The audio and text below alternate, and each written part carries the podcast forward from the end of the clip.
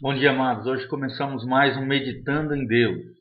Nosso projeto que visa edificar o seu coração e a sua vida a cada manhã, a cada dia. Lendo hoje Efésios, capítulo 4, de 14 a 16. Nós estávamos falando no dia anterior sobre os cinco ministérios. E agora vamos continuar falando da importância desses cinco ministérios para o corpo de Cristo e para o crescimento no reino.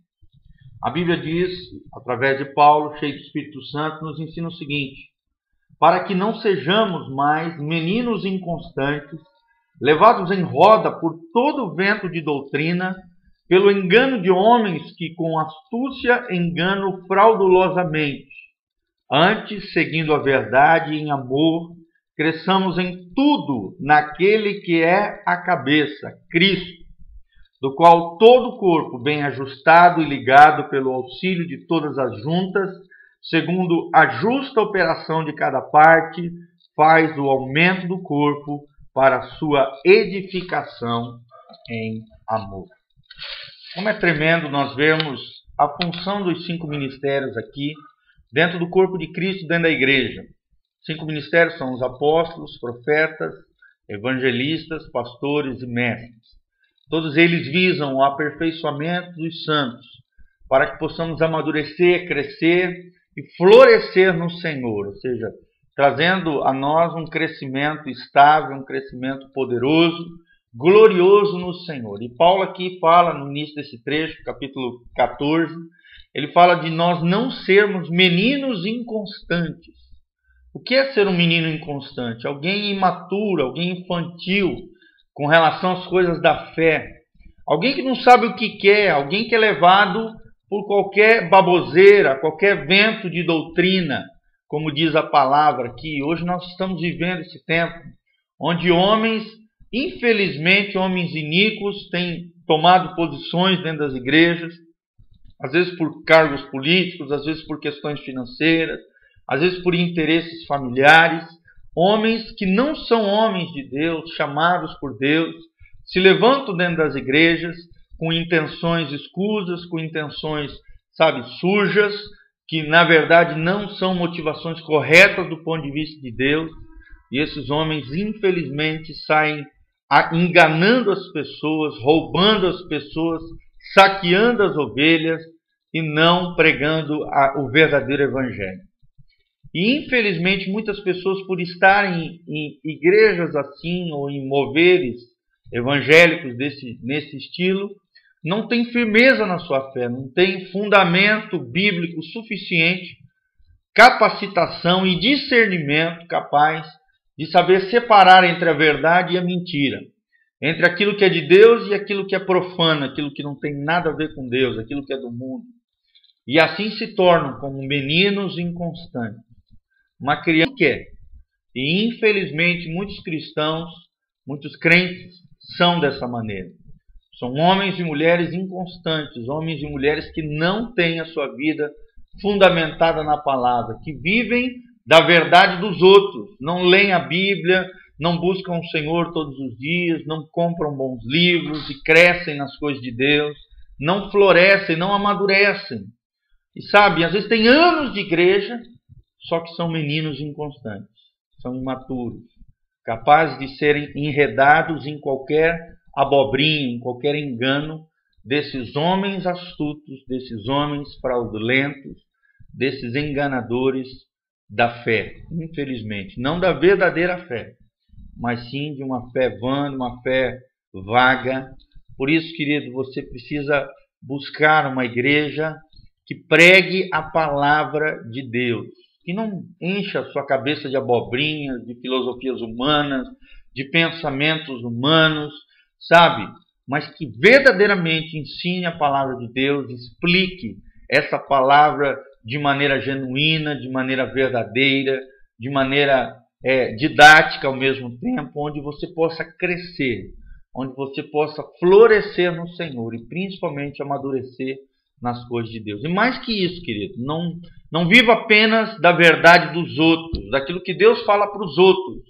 Não, busque você a verdade de Deus através das Escrituras.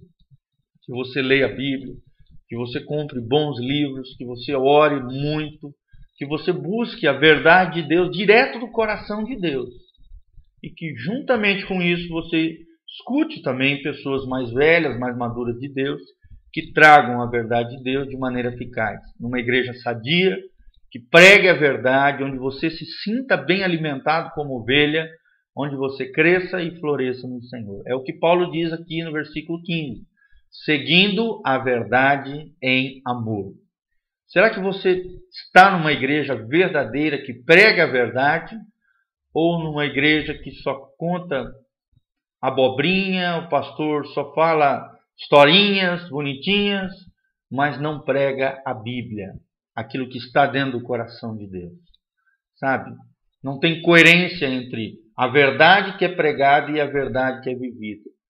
Falta coerência, sabe? Fala sobre criação de família, cuidado da família e não cuida da sua família. Isso não é verdade. A verdade deve, deve estar embutida em nós, deve estar dentro de nós. Devemos ter uma coerência entre o pregar e o viver, entre o falar e o ser. Essa é a verdade em amor. E devemos buscar esta verdade através do amor de Deus que cresce e floresce no nosso coração, para que nós possamos crescer em Cristo. Ele que é o nosso cabeça, é o nosso comandante, é aquele que governa o corpo de Cristo, ou seja, a igreja, que comanda, que ajusta, que nos auxilia, que coloca cada parte do corpo no seu devido lugar, e dentro desse, dessas partes estão os cinco ministérios, que aqui o contexto fala, para que o, o corpo seja aperfeiçoado, para que os crentes cresçam e amadureçam em Cristo. Tudo isso é o Senhor Jesus quem faz. É Jesus quem chama os seus líderes, é Jesus quem chama os cinco ministérios, é Jesus quem trabalha na igreja e opera na igreja, é Jesus quem dá os cinco ministérios à igreja como um presente. A Bíblia diz: e ele deu a os cinco ministérios da igreja, é um presente de Cristo à igreja, para que possamos crescer em Cristo, nas coisas de Cristo, sendo ele o cabeça, ou seja, o comandante, o senhor supremo, dono, possuidor, aquele que tem a supremacia da nossa vida, do nosso coração e da igreja. Será que na igreja que você participa, Jesus tem a supremacia? Será que ele é o comandante da sua igreja, querido? Da igreja da qual você faz parte? Será que na sua igreja, quem comanda a igreja, verdadeiramente são homens espirituais ou são leigos? Pessoas que não temem a Deus, têm a vida toda enrolada, sabe? Não têm a mínima coerência, capacitação de Deus para estarem no, seu, na, no devido posto, na devida liderança e posição dentro da igreja. Sabe, queridos, isso é, isso é ser corpo de Cristo, isso é ser igreja do Senhor. O corpo de Cristo, a Bíblia diz que é um corpo bem ajustado, ou seja, cada pessoa colocada na sua posição por Deus, que se auxilia, ou seja, que cada pessoa dentro da sua posição, respeitando as suas diferenças, respeitando as suas individualidades e ao mesmo, e ao mesmo tempo a unção que cada um tem, a graça divina que cada um tem, esse corpo, esta igreja vai se auxiliando, vai crescendo, vai aumentando esse corpo, ou seja, expandindo o reino de Deus. O corpo vai crescendo, florescendo como um menino que na adolescência vai crescendo, florescendo de maneira natural, de maneira é, é, vinda de Deus, né, de maneira gloriosa. Assim a igreja deve crescer, deve, deve fomentar um crescimento onde existe um compartilhar, onde existe é, um posicionamento de cada um, onde cada um se auxilia, onde cada um coopera, onde cada um edifica um ao outro em amor. Será que você está vivendo dessa maneira, querido? Seguindo a verdade em amor, crescendo em Jesus Cristo, fazendo parte de um corpo de Cristo, ou seja, de uma igreja local bem ajustada, bem organizada, segundo os padrões, os parâmetros da Bíblia, onde cada um se auxilia, onde cada um edifica um ao outro em amor, onde esse corpo local, essa igreja local da qual você faz parte, ela aumenta cada dia, ela cresce, ela floresce. Sabe, querido? Preste atenção nesses detalhes e não seja um menino inconstante, levado em qualquer vento de doutrina e principalmente levado por engano de homens astutos e fraudulentos que Satanás às vezes levanta até mesmo dentro das igrejas. Siga a verdade em amor. A minha oração é essa, que nós possamos entender tudo isso e que possamos seguir a verdade, obedecer a verdade e viver na verdade do Senhor Jesus, fazendo parte do corpo de Cristo, da qual o Senhor Jesus é o cabeça e o mestre. Que Deus te abençoe em nome de Jesus. Amém.